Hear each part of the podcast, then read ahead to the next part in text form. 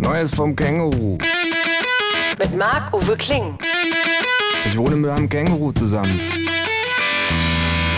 Das Känguru steht total auf Nirvana, ist ein Schnorrer vor dem Herrn und war früher beim Vietcong.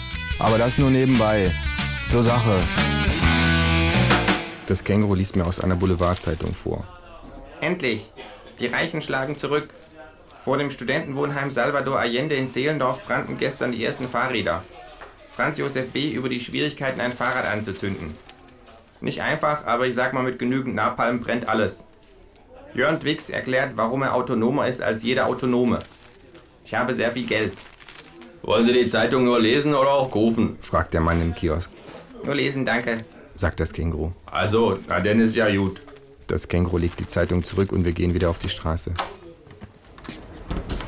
Ich glaube, der Kiosk ist der einzige Laden, der schon da war, als du bei mir eingezogen bist, sagt es. Du bist bei mir eingezogen, beschwere ich mich. Das ist meine Wohnung.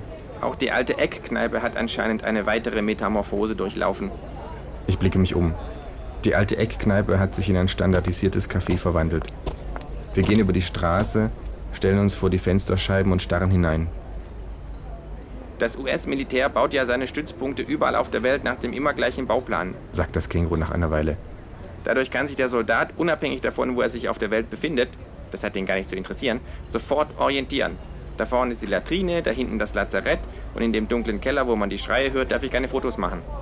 Diesem Prinzip folgend werden nun alle Innenstädte gleich geformt, damit der Kunde sich sofort zurechtfindet, wenn er in Urlaub fährt oder wenn ihn der flexible Arbeitsmarkt mal wieder von A nach B vermittelt hat.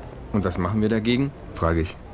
Ich hatte schon vor einiger Zeit eine Idee für einen Antiterroranschlag, sagt das Känguru. Man müsste nachts an allen großen Bahnhöfen Deutschlands die Schilder übermalen. Aus Berlin Hamburg machen, aus München Leipzig, aus Dresden Köln. Klingt lustig, sage ich. Warum hast du es nicht gemacht? Ich hatte Angst, dass es am Ende keiner bemerkt. It's